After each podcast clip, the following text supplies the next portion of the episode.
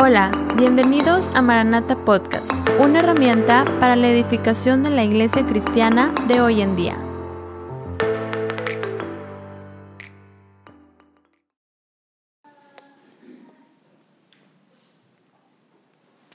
El día jueves comencé a predicar, comencé a enseñar acerca de un tema que creo el Espíritu Santo nos ha estado hablando en una manera particular y es en relación a los padres, los papás.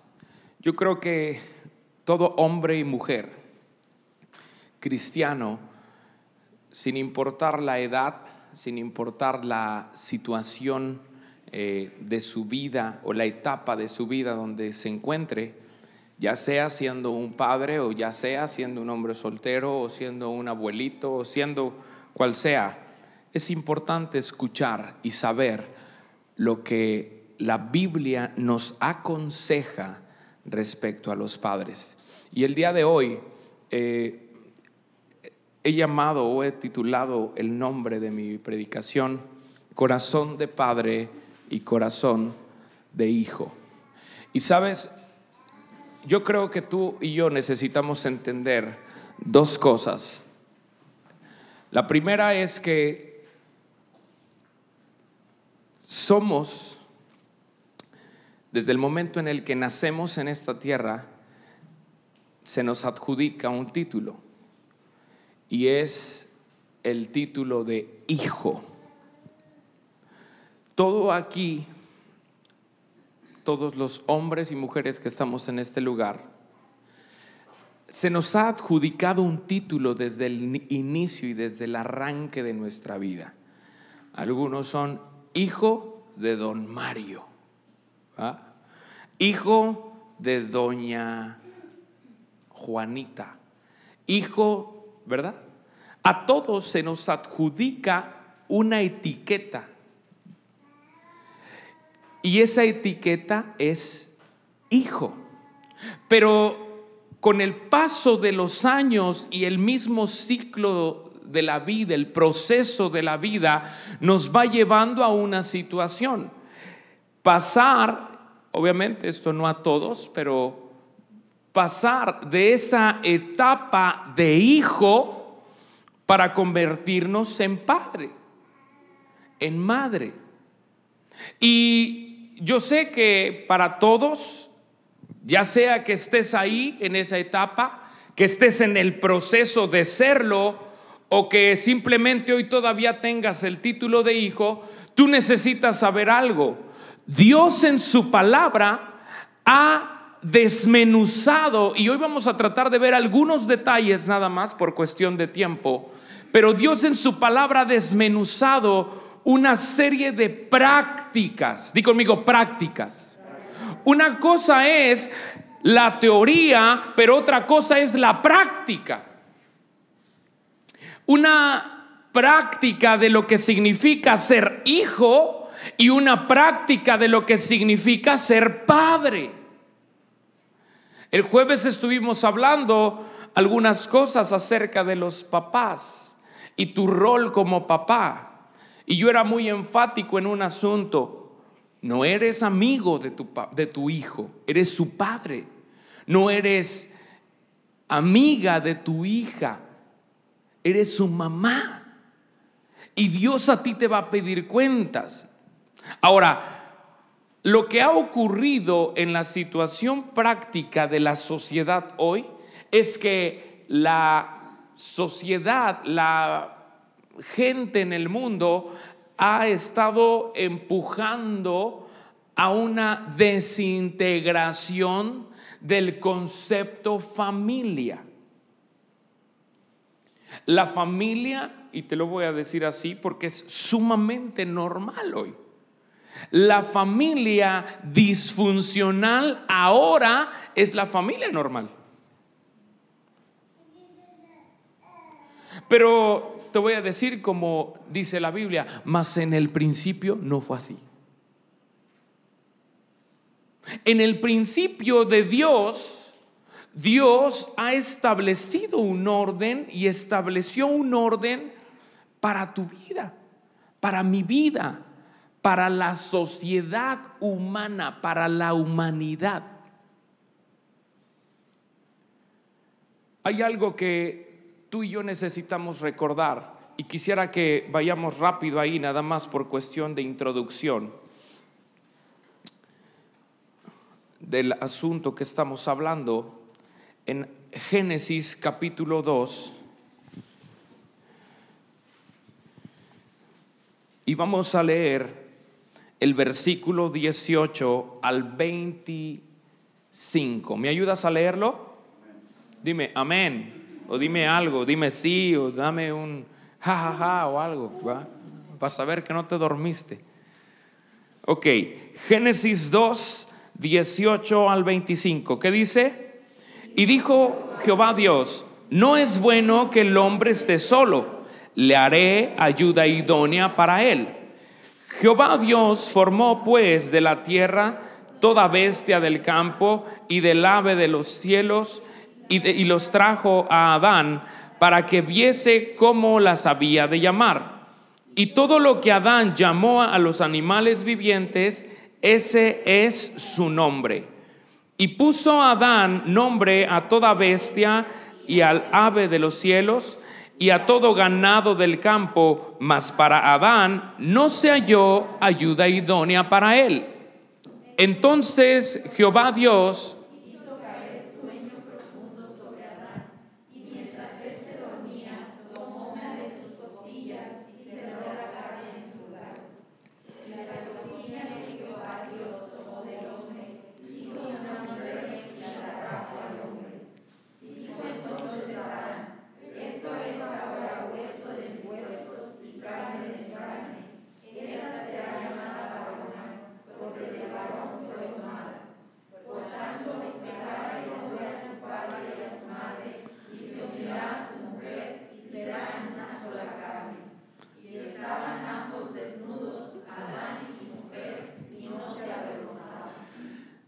quiero que empieces a darte cuenta. Dios tuvo una idea creativa. No es bueno que el hombre esté solo. Vamos a darle a alguien que le pida cosas. Alguien que alguien que le diga quiero ir a McAllen. Alguien que le diga ¿qué quieres cenar? No tengo hambre pero tráeme unos taquitos. No, lo decimos de broma. Pero la realidad es que el propósito, y quiero que lo veas desde esta parte, estoy comenzando en este punto porque necesitamos entender cuál es el plan de Dios. Dice ahí, y puso Adán nombre a toda bestia y ave de los cielos y a todo ganado del campo, mas para Adán no sea yo, ¿qué? Díganmelo los varones, ¿qué? Léanlo, léanlo bien fuerte en el versículo 20. No sea yo, ¿qué? Ah. Dicen las hermanas, ah, ¿verdad? Así como que solito, solito no podía.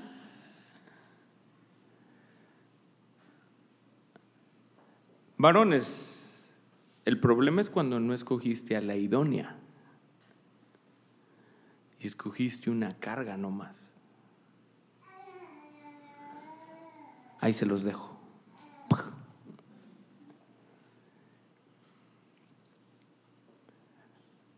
El hombre estaba caminando solo, pero para la siguiente fase que le correspondía vivir, la siguiente etapa que le tocaba vivir, necesitaba una ayuda. No iba a poder solo. Ahora, ¿quién era Adán? Yo les pregunto a ustedes, ¿cuántos de ustedes conocen todos los animales que hay en la tierra.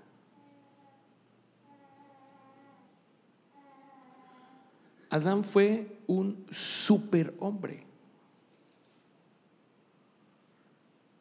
Él nombró a los animales que hasta ese punto estaban. Él llamó a los animales. O sea, Adán no era un, yo no sé cómo se lo imaginen ustedes, pero a veces yo practicaba con unos hermanos y les decía, a veces nos imaginamos a Adán así como que, ay, uno bonachón, así como que, no, Adán era un super hombre. Cuadritos, pectorales, perfectos. Tríceps, cuadríceps, todo lo que se te pueda ocurrir. Barba cerrada. Eh, bueno, no lo sé, va. ¿Eh?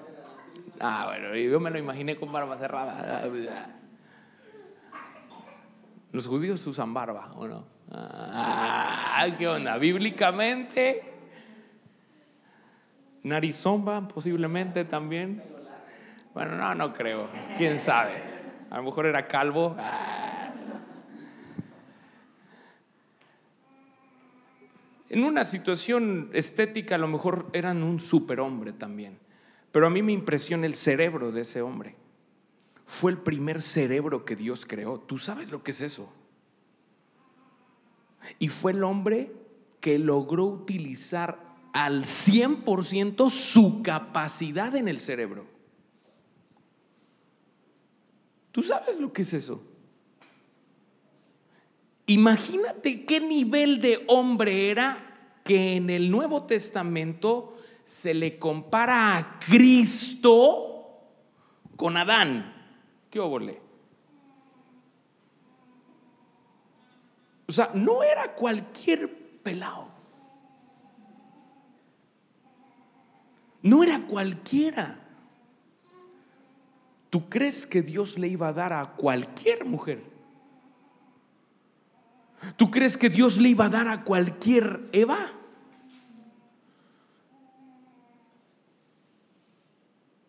Pues evidentemente no. Ahora, fíjate qué nivel de hombre era. Sigamos leyendo. En, el, en Génesis, capítulo 2, versículo 23.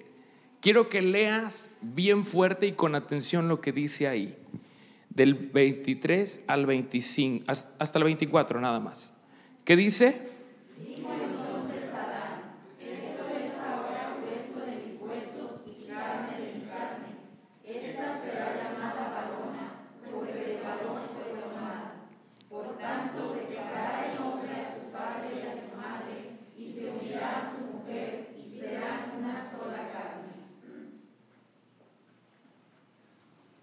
Dijo?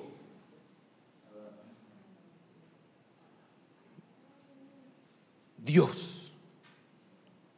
¿Dios lo dijo?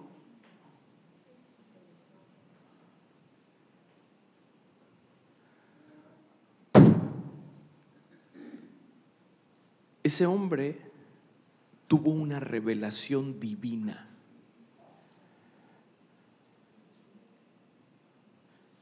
Cuando yo veía eso en mi vida, ¿quieres tener claridad para tu vida? Necesitamos recuperar esa superposición de hombres y mujeres de Dios.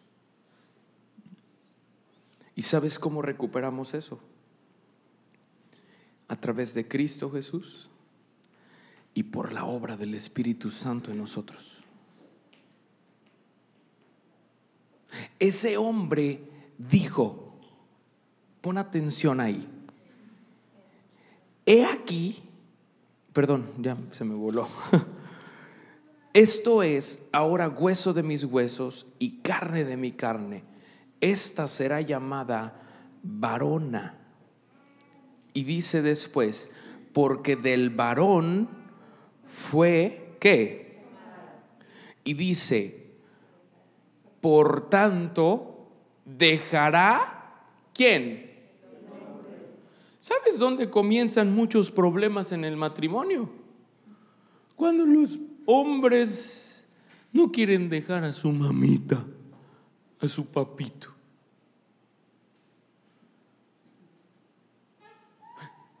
Por tanto, dejará el hombre a su padre y a su madre. ¿Y qué dice? Léelo ahí. Hasta ahí. ¿Y sé qué? ¿Sabes que el principio de Dios para la familia es uno? Unidad.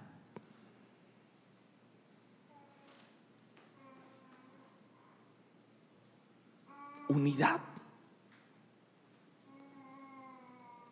¿Sabes que lo primero que el enemigo va a querer atacar, destruir en tu casa, destruir en tu matrimonio, destruir en tu relación con tus hijos? ¿Sabes que lo primero que va a atacar es la unidad? Y va a buscar hacer todo lo posible por dividirte.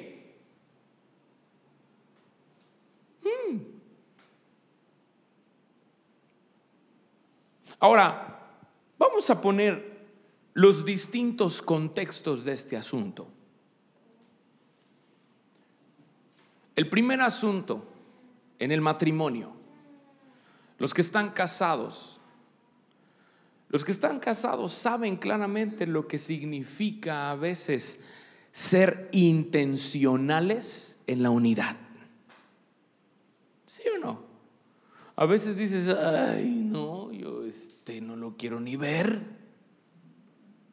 Vete mejor. A lo mejor tú estás sola. Y el otro asunto de la unidad es cuando tus hijos los empiezas a ver que se empiezan a distanciar de ti.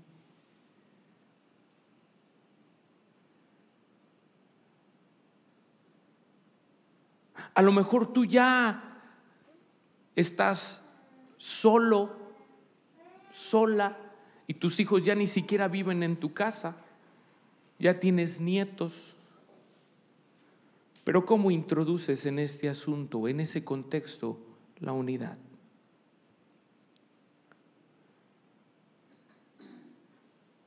¿Sabes que a veces las ideologías que cada familia va construyendo, eso también empieza a separar y a dividir.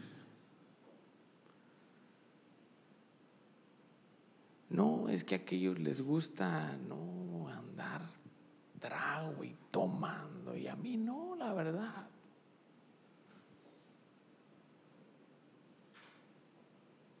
Tú tienes que tener algo muy claro. Satanás va a trabajar intencionalmente con toda la motivación constante de dividir. Va a tratar de dividirte o de romper la unidad con tus hijos.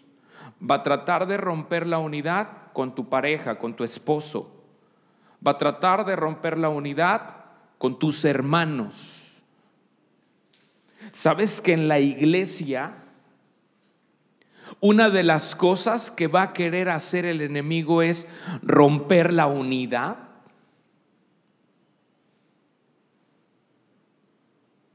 Pero la realidad es que el propósito de Dios desde siempre ha sido uno, unirnos a Él. Es impresionante la realidad que hoy estamos viviendo respecto a las familias. El tiempo que hoy estamos viviendo es un tiempo sumamente interesante, porque la Biblia nos enseña que en los postreros días iba a haber una separación abismal entre el corazón de los hijos y de los padres y de los padres con los hijos.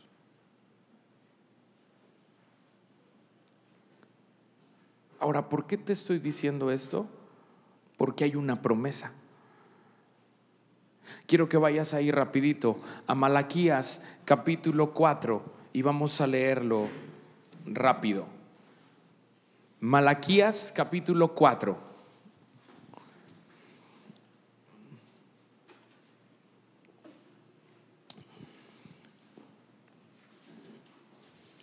Malaquías 4. Me dices cuando lo tengas, por favor. Dice ahí en el versículo 6, ¿me ayudas a leerlo? ¿Qué dice?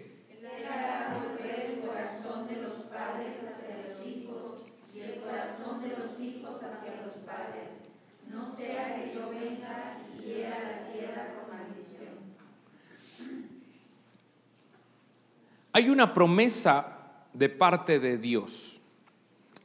Y estas palabras las estaban hablando acerca de un personaje sumamente interesante. Ese personaje fue Elías. Elías fue un hombre sobre el cual Dios lo escogió y puso sobre él una gracia para decir, él será un instrumento que yo voy a utilizar para que el corazón de los padres se vuelva a los hijos. Pero después viene otro personaje sobre el cual se da una palabra profética también muy interesante. Lucas capítulo 1 y vamos a leerlo rapidito. Lucas capítulo 1. Me dices con un amén cuando lo tengas y me aguantas tantito para que yo llegue también. Lucas 1. ¿Ya lo tienes? Aguántame tantito.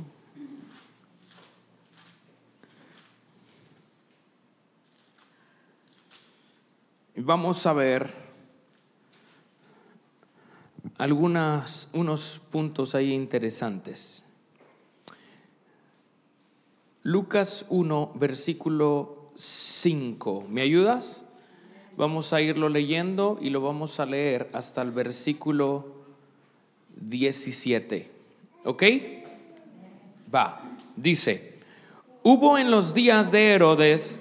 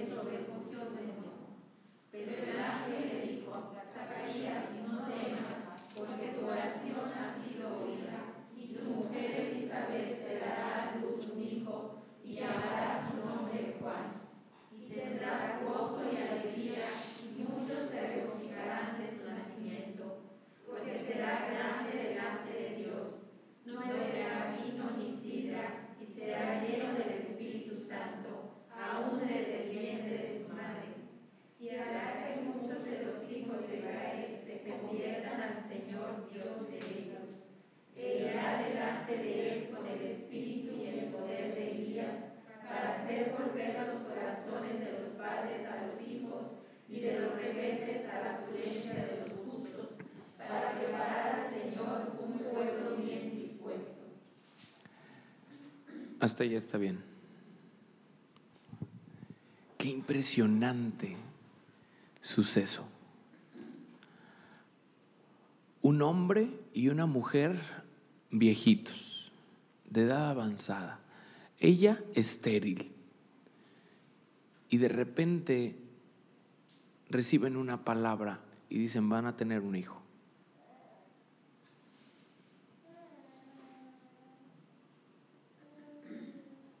Y les empiezan a dar una palabra especial, les empiezan a dar un propósito por el cual ese hijo iba a venir. Y fíjate qué es lo que dice. Versículo 16 y 17. Y hará que muchos de los hijos de Israel, ¿qué? E irá delante de él con, con el espíritu y el poder de quién. ¿Para qué?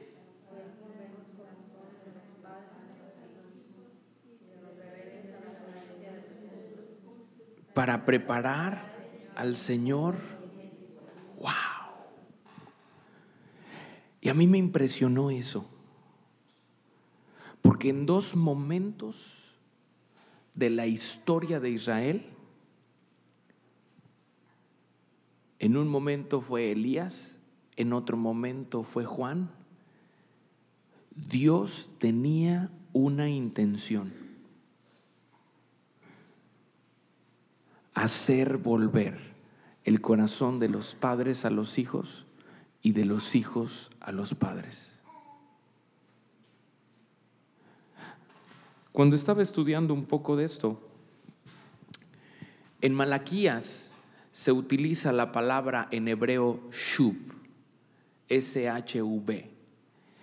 Y esa palabra shub que se utiliza en, en Malaquías, lo que significa es convertirse. Dice, Él hará shub, Él hará convertirse el corazón de los padres a los hijos y de los hijos a los padres. Y cuando vemos en esta palabra profética que le están dando a Elizabeth y a Zacarías, se utiliza una palabra eh, interesante que es la palabra epistrefo.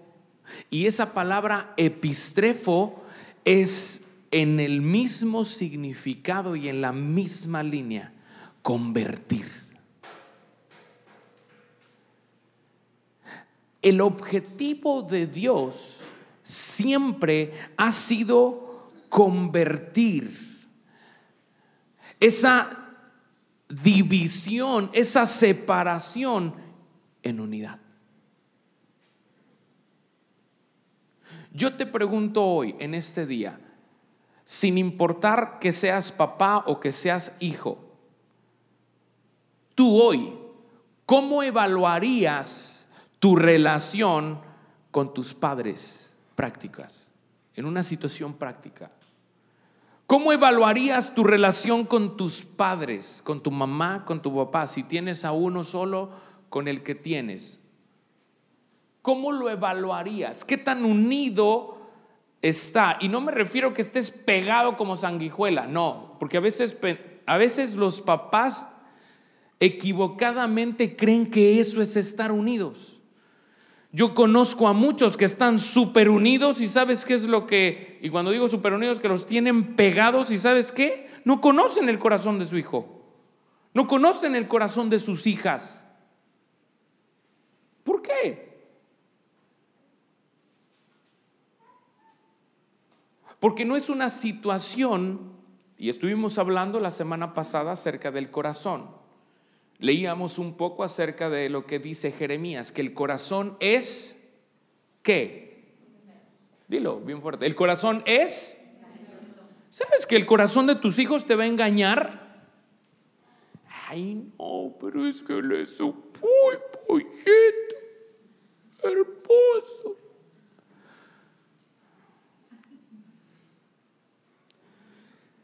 Te van a engañar, papá. Y qué bueno que no están aquí. Te van a engañar. Te estoy descubriendo el hilo negro.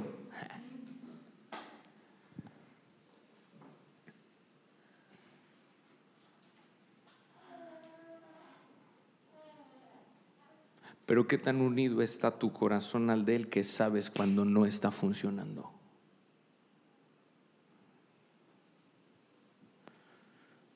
Yo recuerdo que mi papá, en verdad, era, doy gracias al Señor por el hombre que me dio de padre, en verdad.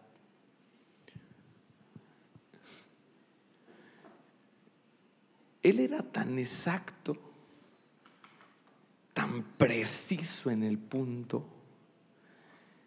Y no lo en verdad, delante de Dios lo puedo decir y aquí tengo testiga. Él me veía me decía, andas pesando tanto.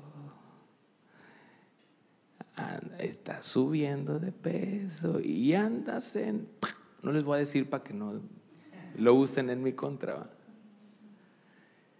Y sabes, yo luego acá, ay, ay, ay, ay, pero yo luego acá solo, solo así, donde nadie sabía, cuando nadie iba y me pesaba en la báscula. ¿Cómo sabes? Le falló por gramos.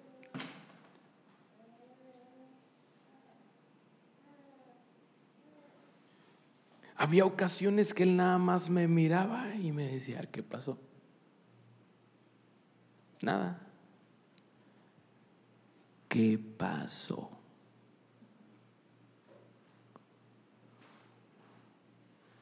Esto, esto, esto, esto.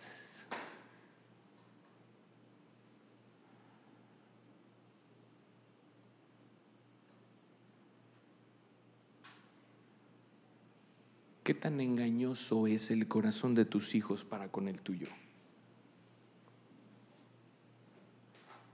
¿Cuánto engaño hay? ¿Sabes que eso es consecuencia de una desvinculación espiritual? Fíjate lo que te estoy diciendo. Desvinculación espiritual, un rompimiento en la comunión espiritual que tienes con tus hijos.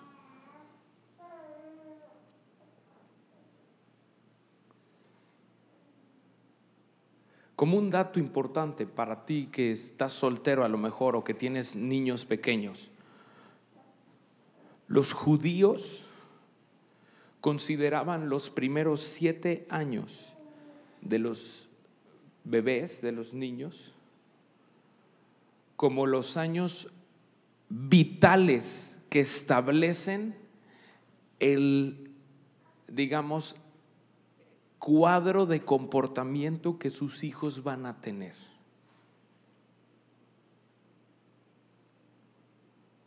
Los primeros siete años de tus hijos van a ser cruciales.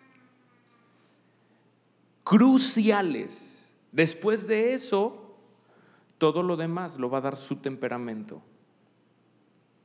Y obviamente va a ser modificado por lo que tú vayas corrigiendo en él.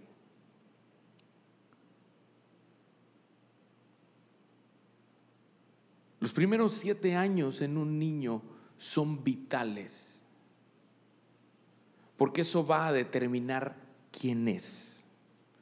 Tú no esperes a que crezcan para decir, bueno, si quiere creer en el Señor, bueno, qué bueno. No, tú necesitas instruir desde pequeños. En una ocasión, un hombre que era amigo de mi papá, él era cristiano, su esposa era católica y pues ellos vivían una situación ahí medio digamos, pues cada quien su rollo, ¿no? En cuestión de la fe. Tienen un bebé, tienen un niño, y en una conversación ellos empiezan a, le dice este hombre a mi papá, le dice, bueno, ¿y qué onda? Y pues van, y, llévalo a la iglesia, llévalos a la iglesia, que conozcan del Señor. Y dice, mira Gerardo, mi esposa y yo hemos decidido que que ellos escojan. Ahorita hay tanta cosa que es preferible que ellos escojan. ¿Para qué nos metemos en, en líos? Aquí les damos las bases morales, les damos las bases de la educación de casa que les corresponde, pero respecto a la religión, que ellos escojan. Si quieren ser judíos mesiánicos ortodoxos o si quieren ser budistas o si quieren ser que las chakras, si quieren creer en lo que quieran creer, en lo que se les pegue la regalada gana creer, que crean. Asunto arreglado. Y ya. Yo te pregunto, ¿será esa la manera de Dios?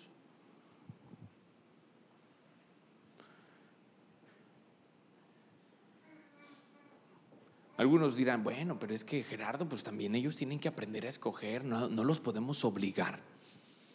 Hmm. Van a crecer conforme a lo que les dicte su corazón. ¿Y sabes qué les va a dictar su corazón? Engaño. No lo digo yo, lo dice la palabra de Dios. La palabra de Dios dice, el corazón es engañoso. ¿Quién lo conocerá? ¿Sabes que la única manera de que tú conozcas el corazón de tus hijos es cuando tú conoces el corazón de Dios? Porque Dios es el que escudriña, lo dice ahí, si lo recuerdas. Él es el que escudriña los corazones y discierne las intenciones. ¿Sabes que tus hijos tienen intenciones? Yo nada más llegaba ahí a la cama con mi papá y me sentaba y ahí como que me acurrucaba con él y él me decía, ¿qué quieres? Nada, papá, nada. Bueno, bueno, está bien, me prestas la camioneta al rato. ¿Sabes que tus hijos tienen intenciones? O sea, no, no nos engañemos, papi, mami. Hay intención cuando te dicen algo. Y créeme, no, estoy no estamos descubriendo algo nuevo para ti, tú lo sabes, sí o no. Pero hay una palabra gloriosa. Él, a través, y esta es la parte donde yo quería conectarla con estos tiempos. En el Antiguo Testamento Dios utilizó a Elías. En el Nuevo Testamento, en los días de Jesús, Dios utilizó a Juan. Pero después viene una dispensación, la gracia. El Señor Jesús, haciendo volver el corazón de los padres a los hijos y de los hijos a los padres, ¿sabes a través de qué? Su ejemplo. ¿Y sabes que nosotros, la iglesia, somos el cuerpo de Cristo? Y sabes que esa restauración a la unidad va a venir a través de tu vida. Tu vida afecta tu círculo familiar. ¿Qué tan intencional eres tú en construir puentes de comunicación, puentes de restauración en las relaciones, de ser conciliador? y buscar la unidad del Espíritu en el vínculo de la paz. ¿Qué tan intencional eres tú?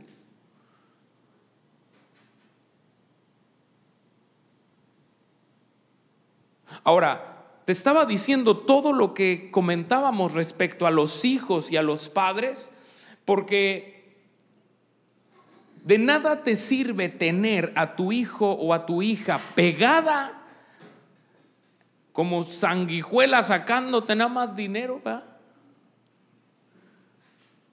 Y dame, y dame, y dame, y dame, y dame, y dame, y dame. De nada sirve eso si no estás conociendo el corazón que hay en ellos.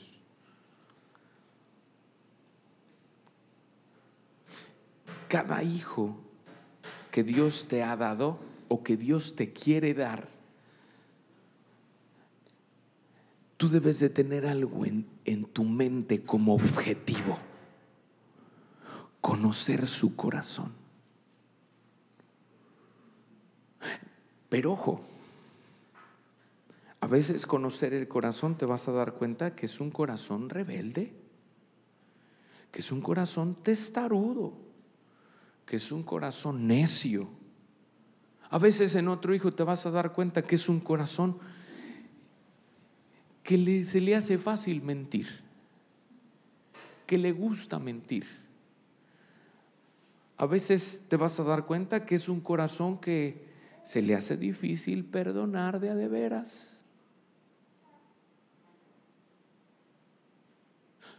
Tu objetivo como padre debe de ser el conocer el corazón de tu hijo. Y aquí es a donde entra la parte hermosa, hermano. ¿Sabes que tú tienes un padre que te conoce al cien?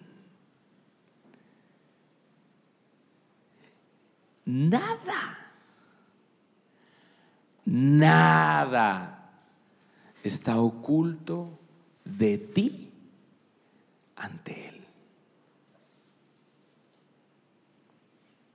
Y ahí es a donde entra esa conexión. La manera de que tú conozcas el corazón de tus hijos va a ser en la medida proporcional que tú seas un hijo conforme al corazón de Dios.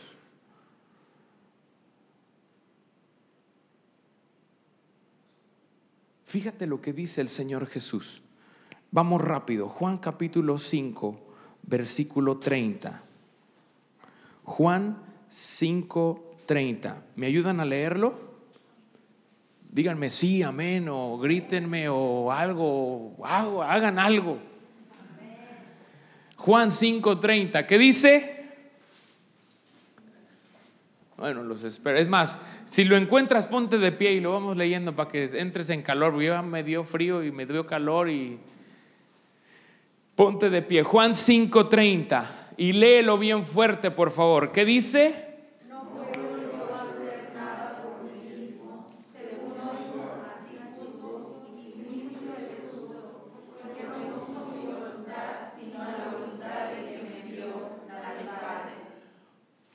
No hago mi voluntad, sino quién. Puedes tomar tu lugar. La voluntad del que me envió. Fíjate cómo dice, no puedo hacer nada. Pregunto yo, ¿Jesús podía sí o no? ¿Podía o no? No puedo hacer nada por mí mismo. Él entendía la conexión que había, la unidad que había con su Padre. Y él en esa actitud estaba publicando, testificando ante la gente que nada lo hacía por él, sino por su Padre. Porque lo que estaba ocurriendo ahí era un acto de obediencia. Digo conmigo, obediencia. No puedo yo hacer nada por mí mismo. Según oigo, así juzgo. Y mi juicio es justo. Porque no busco, no busco, no quiero no me interesa hacer mi voluntad, sino la del Padre.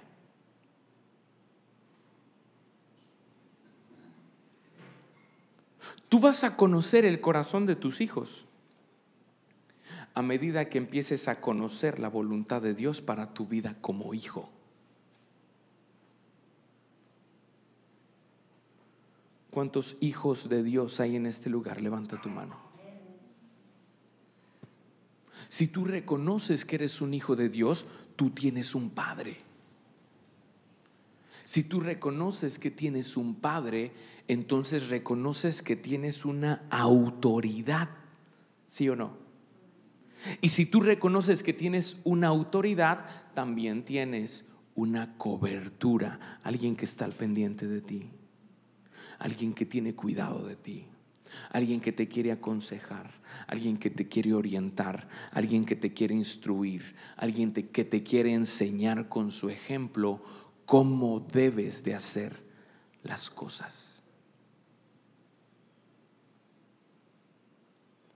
Jesús fue un ejemplo hermosísimo de obediencia. Yo te pregunto, ¿qué tanta obediencia consideras que hay en ti hacia la voluntad de Dios? Si hiciéramos, yo soy fan, me gusta mucho a mí, soy fan de los checklists. Uno, dos, tres, cuatro, cinco. No sé si sea por mi trabajo o qué, pero me fascina eso. Punto uno, pack. Dos, pack. Tres, pack. Si hoy hiciéramos un checklist de obediencia en tu vida, ¿cómo saldrías?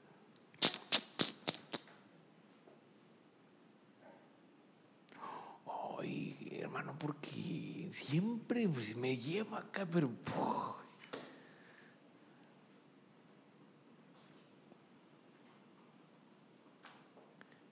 ¿Qué tan obediente eres?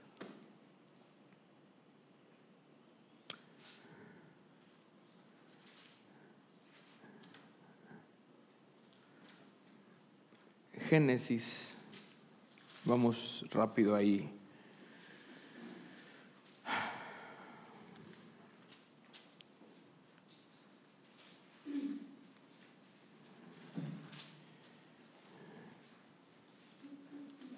Capítulo 22.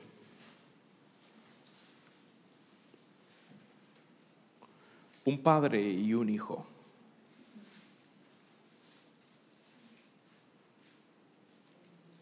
Génesis capítulo 22. ¿Me ayudan a leerlo todos? ¿Qué dice el versículo 1 y 2? ¿Qué dice?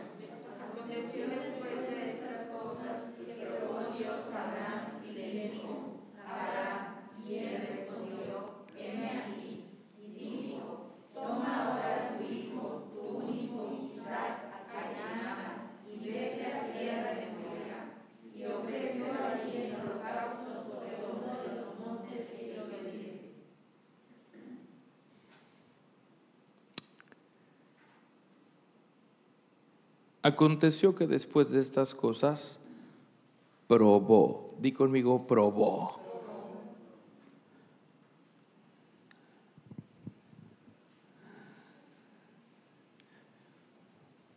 ¿Cuántas veces has probado el corazón de tus hijos?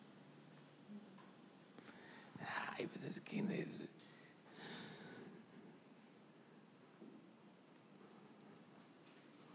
un padre prueba.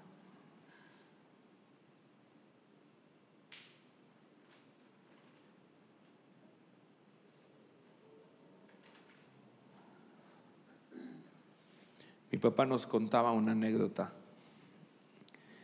Jessie, ustedes la conocen, ¿verdad? Jessie cuando estaba chiquita, vivíamos allá en Poza Rica y estaba la tiendita a la vuelta, había una, ahora sí que la tiendita de la esquina, pero esa no estaba en la esquina, estaba así como en una casa en medio. Entonces salías de la casa y ibas caminando, era una cuadra, digamos, de aquí a dar la vuelta aquí. Algo así, muy corta la distancia. Y mi hermana le decía, yo quiero ir por los refrescos. Ella quería ir por los refrescos. Entonces se iba, bueno, vete con cuidado ya y ahorita regresas. Dice, pero te vas por la banqueta. Y ahí sí, mi hermana era muy chaparrita, en verdad, era chiquita, los que se acuerden, era muy chiquita. Ahí tú sabes, Mario. Gracias a Dios porque grandote para que se balancee la cosa. Va a ser promedio la onda. Y ahí va mi hermana chiquita caminando. Por la banqueta. Y mi papá se iba atrás.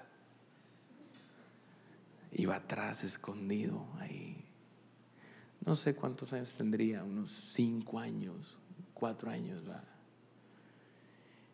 Y ahí va. y le iba observando, cuidando.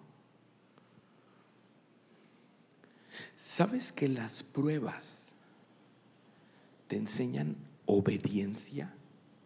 Y la obediencia forja tu carácter.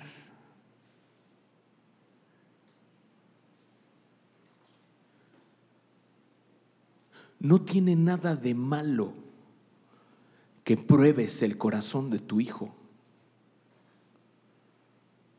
¿Sabes otra manera en la que se probaba? Vete con cuidado.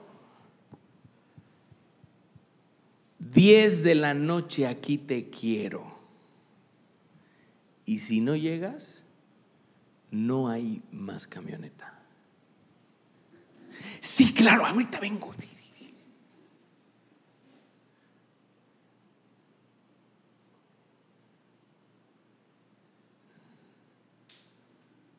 Si yo no llegaba a la hora, me la cumplían.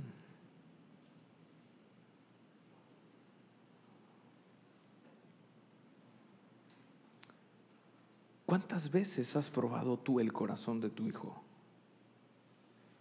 Insisto, qué bueno que hoy no están aquí, porque creo que esta es una palabra que tú tienes que tener en tu corazón, hermano.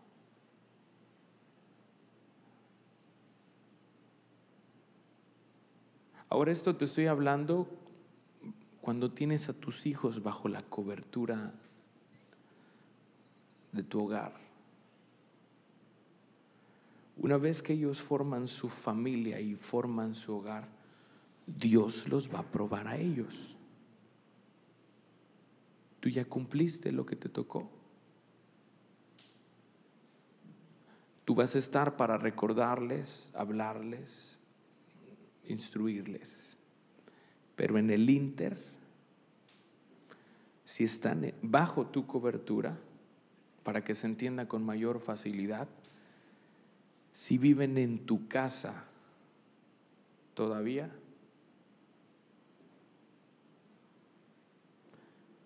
puedes probar el corazón de tus hijos. Dios probó el corazón de Abraham y le dijo, dame a tu único, a tu hijo, a quien tú amas.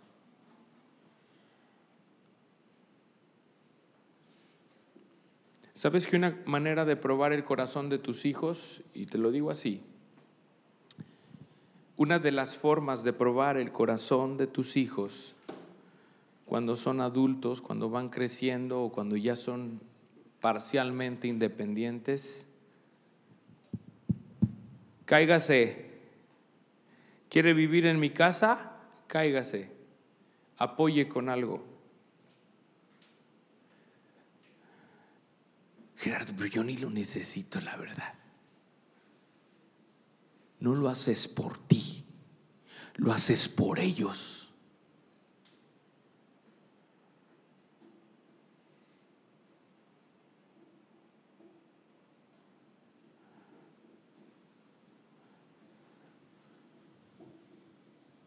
Qué? ¿Tú necesitas dinero?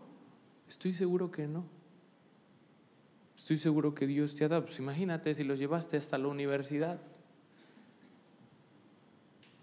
Si los ayudaste hasta donde has podido.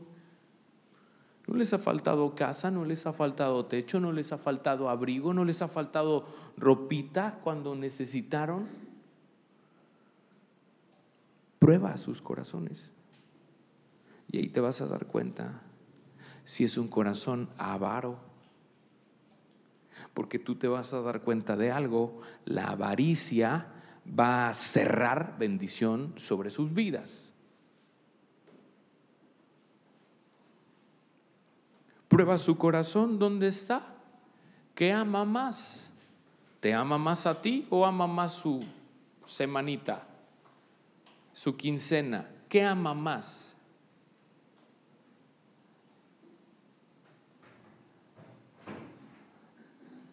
¿Qué tan espléndidos son tus hijos contigo, mamá, papá, dentro de sus capacidades?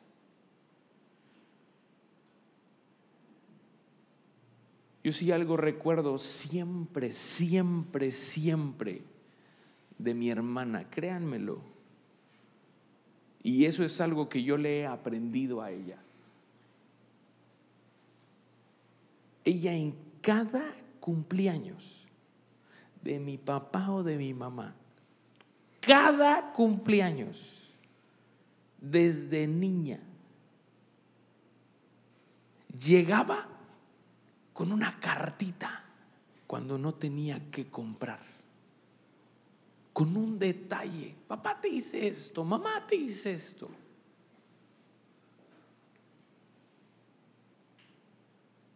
Obviamente los años han pasado y eso ha evolucionado. Ahora lo mejor es llevarla a un buen restaurante, llevarlo a un con un muy buen regalo o regalarlo en una forma espléndida.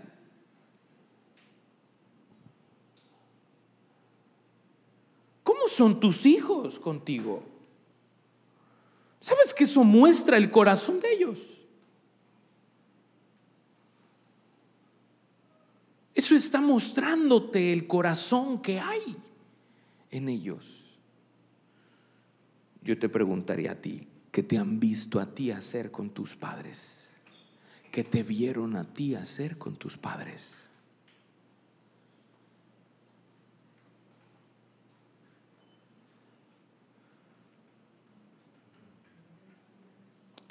Es importante que tengamos esto en nuestro corazón, hermano, porque ese proceso de restauración que Dios quiere provocar al unir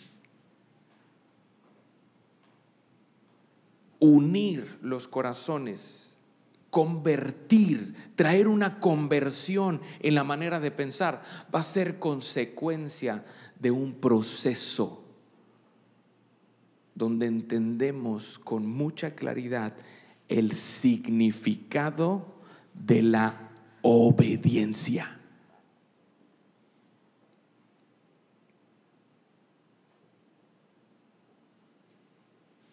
La Biblia dice, mejor es el obedecer que los sacrificios.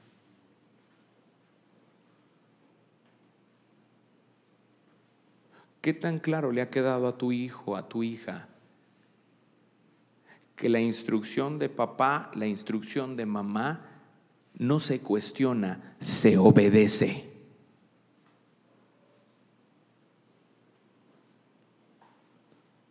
tú como hijo, ¿cómo eres con tus padres? Y si no los tienes, yo te diría, ¿cómo eres con tu Padre Celestial? ¿Cuestionas lo que tu Padre te ha dicho? ¿Refutas lo que tu Padre te ha ordenado?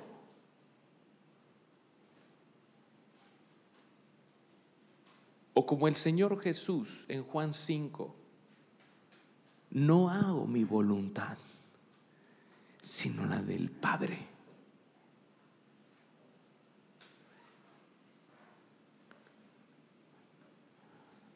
Vámonos a lo básico de la obediencia. Si tú necesitas dirección en relación a algo, a alguna situación, ¿a dónde puedes recurrir para saber qué hacer? Primero que nada, la Biblia.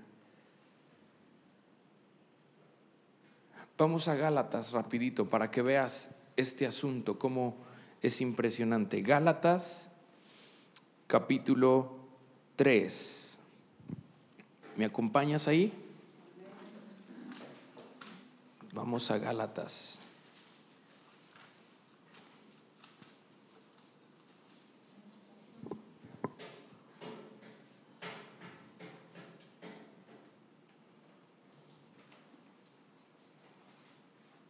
Gálatas capítulo 3.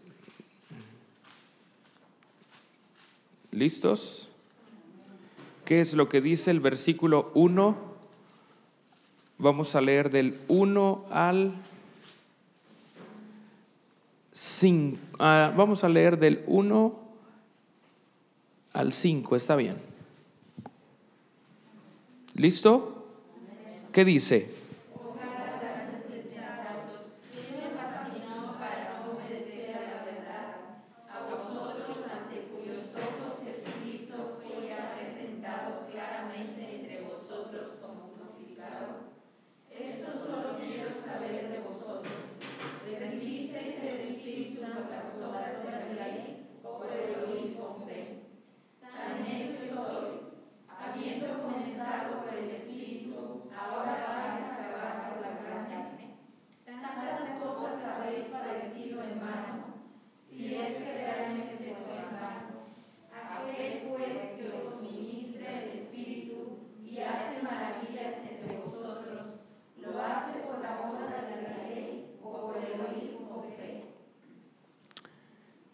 Gálatas insensatos, ¿quién? ¿Quién nos fascinó? ¿Para qué? Para no obedecer. ¿A quién? Traducción lenguaje actual, Gerardo Hernández 2022. ¿Quién les lavó la cabeza para que desobedezcan? ¿Quién les hizo coco wash? ¿A quién andabas escuchando para que desobedezcas a la verdad?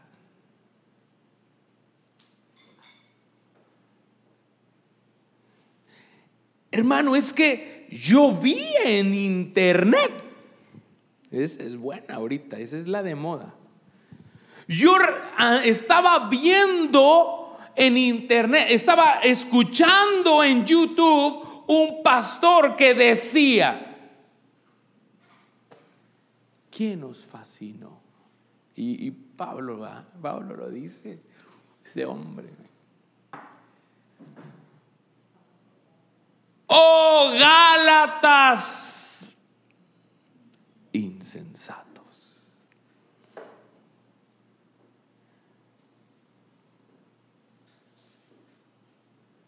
Pablo es duro. Tú ya sabes lo que significa un insensato.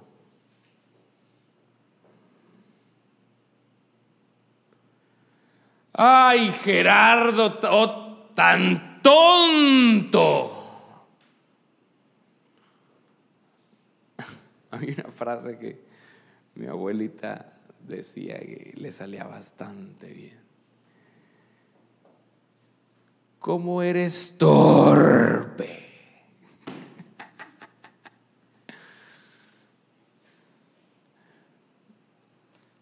No seas torpe. ¿Cuántas veces te dices a ti mismo, Gerardo, no seas torpe? o eres muy bueno?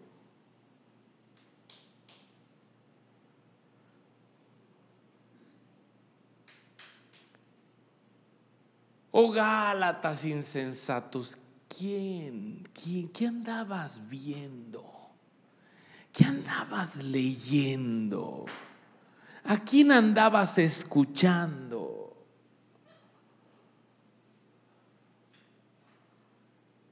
Para que te incitara, para que te metiera todas esas ideas en la cabeza para no obedecer a la palabra de Dios.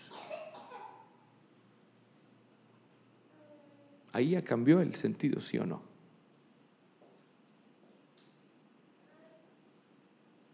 Yo quiero decirte algo aprovechando el comercial. Hay muchos hermanitos que les gusta andar visitando de iglesia en iglesia. No es algo que yo ni la palabra de Dios apruebe. Si tú te sientes parte de esta casa, ¡wow! ¡Qué bendición! Gloria al Señor. Me gozo contigo y estamos para servirte y caminar juntos, para que echemos raíces juntos y crezcamos en la obra del Señor. Fíjate lo que estoy diciendo, crezcamos juntos en la obra del Señor. Es decir, que tienes un parte en este lugar para poder caminar en un servicio al Señor cuando Dios marque el tiempo.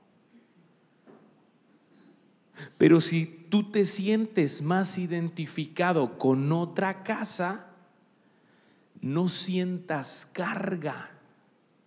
No hay ningún problema.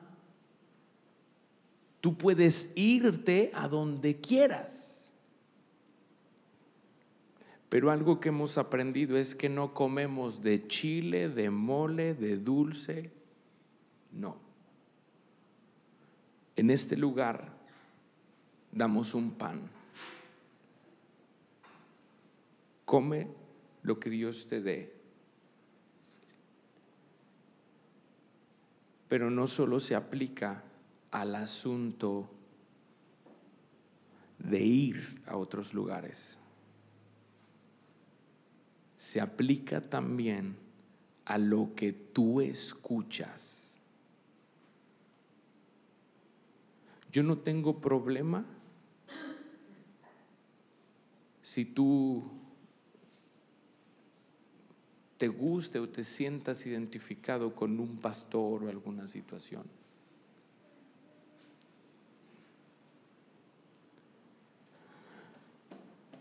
¿Cuánto has leído de la Biblia? Porque ¿sabes qué es lo que empieza a ocurrir? Muchas veces empiezan a venir situaciones de confusión. Es que ¿por qué ellos sí permiten eso? Es que ¿por qué allá sí se permite? Es que ¿por qué allá sí lo aprueban? Te lo vuelvo a decir. Cada casa es una familia. Y así como los Hernández son distintos a los Gómez y son distintos a los Aguilar y son distintos a los Rodríguez y son distintos a los Fernández, Chávez, cada casa, cada familia tiene sus maneras, tiene sus formas. Si tú consideras que este es tu lugar, gloria al Señor, camina en obediencia a lo que Dios te hable en la palabra que en este lugar se ministra. Para nosotros, y te lo digo así, para que tú sepas, para mí no es prioridad, a pesar de que podríamos hacerlo, no es prioridad lanzar una transmisión en Facebook.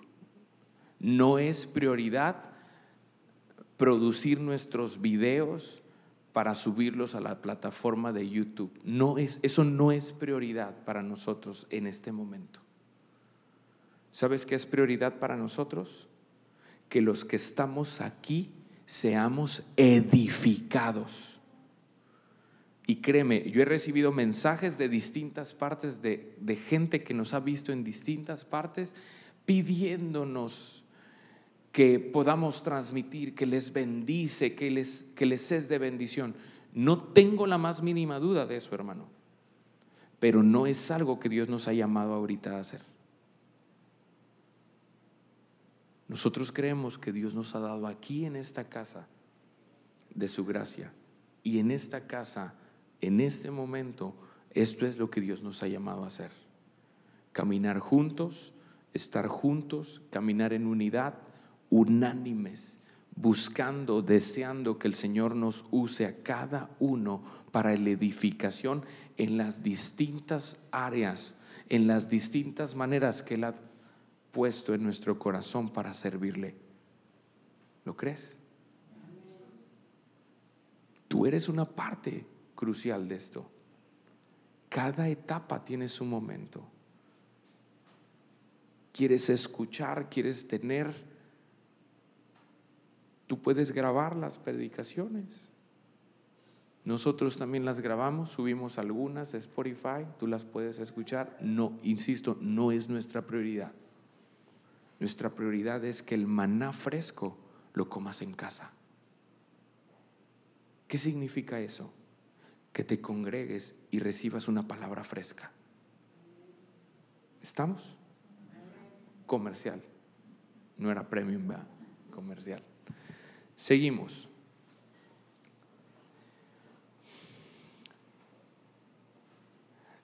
Estábamos ahí en Gálatas y les empieza a decir Pablo respecto al no obedecer, ¿verdad? Pero quiero que veas dónde se vincula con lo que estamos hablando de Abraham. Versículo 6. ¿Me ayudas a leerlo? ¿Qué dice?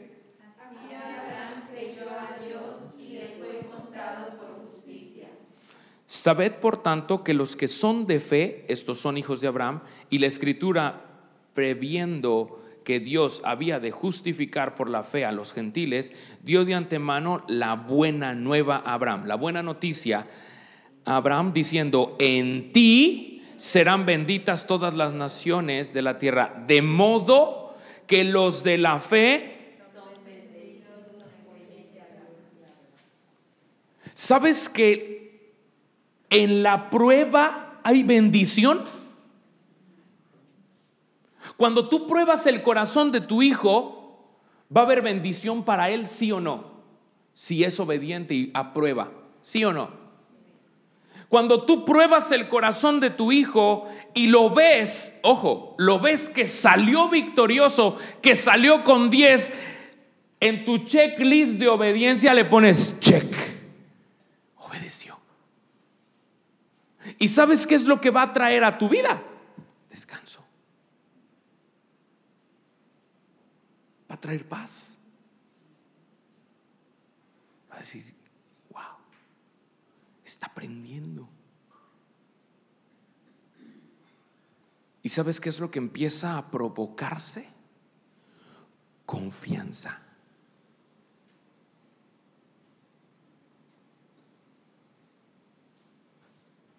¿Sabes qué es lo que empieza a restaurarse? Unidad. con tu hijo.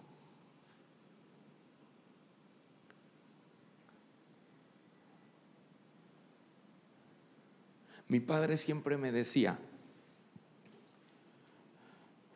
yo he entendido que ustedes no van a comenzar donde yo comencé. Ustedes tienen que comenzar desde mis hombros para que tengan impulso.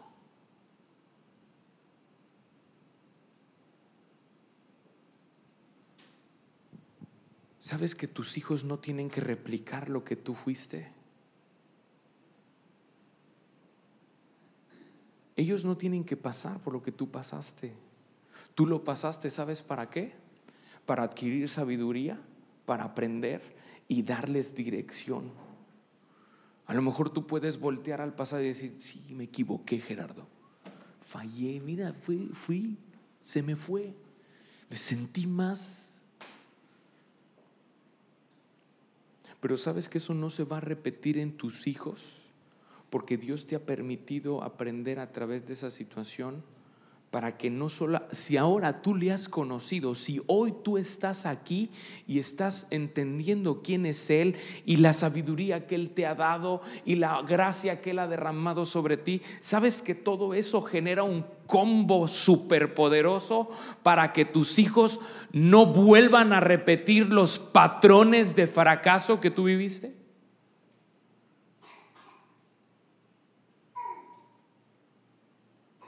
Sino que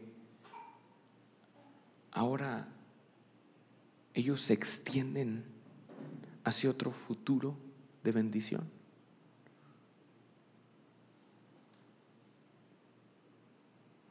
Isaac no fue probado de esa manera.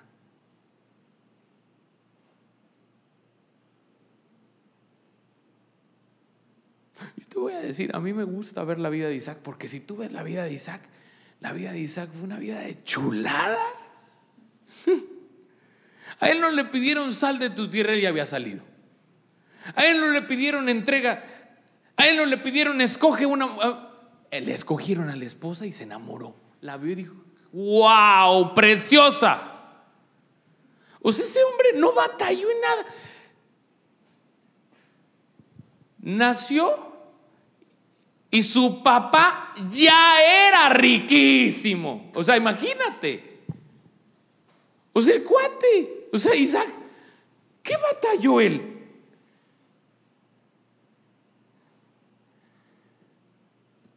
Pero eso cautiva mi corazón. Porque Dios recompensa la obediencia de un padre. Cuando tú te atreves a obedecerle, tu descendencia será bendita. Gerardo, pero es que los veo y estos chamacos. tú puedes decir, son benditos, Señor. Enséñame a obedecerte más, más, más, más, para que tu bendición no sea parte de ellos.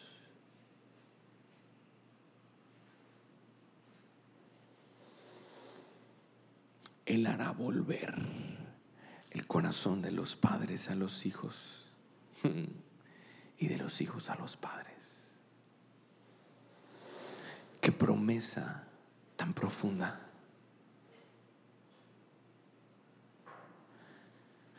Cuando Abraham, regresando ahí rapidito a Génesis 22, nada más para cerrar el punto, y con esto vamos a terminar.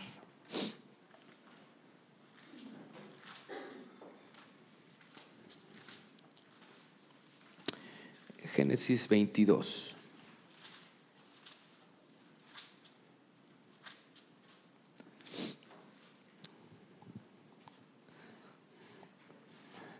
Y dijo, versículo 2, toma ahora tu hijo, tu único, Isaac, a quien amas, y vete a tierra de Moria y ofrécelo allí en holocausto sobre uno de los montes que yo te diré. Y Abraham, versículo 3, se levantó muy de mañana y enalbardó su asno y tomó consigo dos siervos suyos y a Isaac su hijo y cortó leña para el holocausto y se levantó y fue al lugar que Dios le dijo. Versículo 7. Entonces habló Isaac a Abraham su padre y dijo, Padre mío. Y él respondió, heme aquí mi hijo. Y él dijo, he aquí el fuego y la leña, mas ¿dónde está el cordero para el holocausto? Y respondió Abraham, Dios se proveerá de cordero para el holocausto, hijo mío. E iban juntos. Y cuando llegaron al lugar que Dios le había dicho, edificó allí Abraham un altar y compuso la leña y ató a Isaac su hijo. Y lo puso en el altar sobre la leña y extendió a Abraham su mano y tomó el cuchillo para degollar a su hijo. Entonces el ángel de Jehová le dio voces desde el cielo y le dijo, Abraham, Abraham. Y él respondió, heme aquí. Y dijo, no extiendas tu mano sobre el muchacho, ni le hagas nada,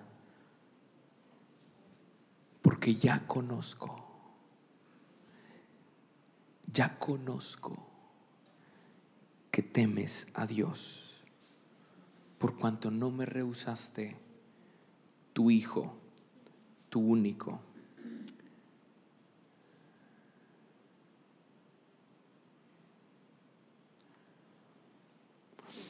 Versículo 15.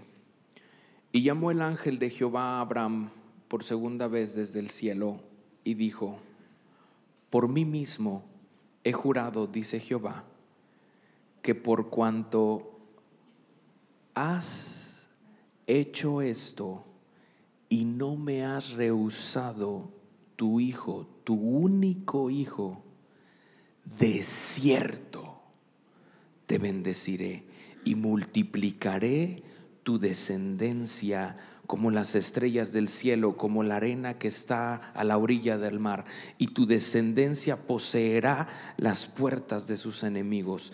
En tu simiente serán benditas todas las naciones de la tierra, por cuanto obedeciste a mi voz.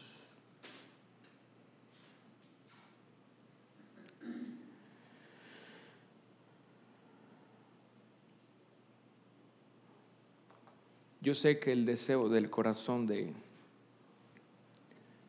de cualquier padre para sus hijos es bendición absoluta para ellos.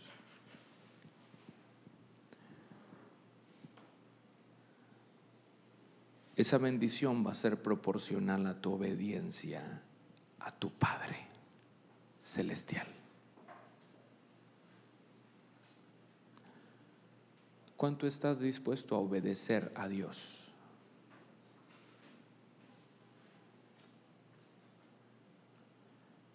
¿A qué nivel estás dispuesto a obedecer a Dios?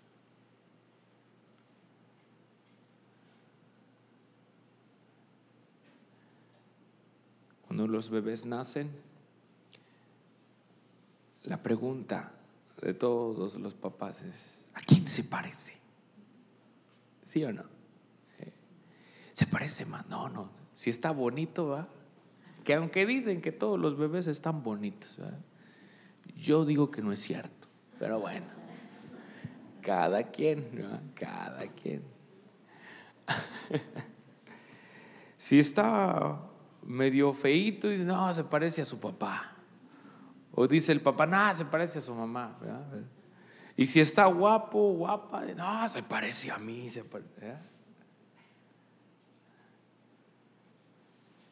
Tus hijos Dios los ha creado. Cuando los ves que se portan mal, que son gritones, que son berrinchudos, que son necios, que son torpes, ¿A quién dices que se parece?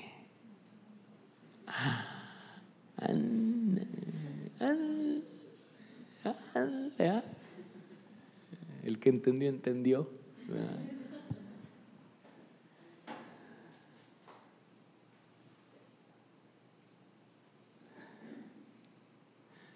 Tu Padre Celestial te ha dado ejemplo. tu hermano mayor. Cristo Jesús te ha dado ejemplo.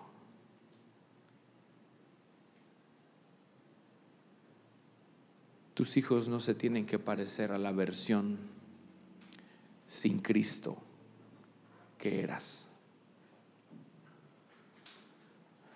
Tú has recibido una nueva naturaleza, una naturaleza divina. Ya no eres esa mujer frustrada, amargada, acomplejada. Ahora eres una hija de Dios. Ya no eres ese hombre amargado, frustrado, golpeador, gritón, maldiciento, borracho. Ahora eres un hijo de Dios. Hijo de Dios. Ya no eres esa mujer que buscaba el, el amor en los brazos equivocados de cuanto hombre se le paraba. Ahora tienes los brazos de tu Padre que te ama en absoluto, en absoluta entrega por ti. Ahora eres una hija, un hijo de Dios. Y en esa verdad tú puedes clamar y decir, Abba Padre, papito lindo, gracias, porque tú me sostienes, tú me enseñas, tú me instruyes. Y sabes que eso, eso ahora es el ejemplo que tus hijos pueden ver. Eso ahora es el ejemplo que tus hijos pueden adquirir de su mamá, de su papá. Alguien que ha entendido que es un hijo o una hija de Dios. Alguien que ha entendido que en el obedecer al Padre,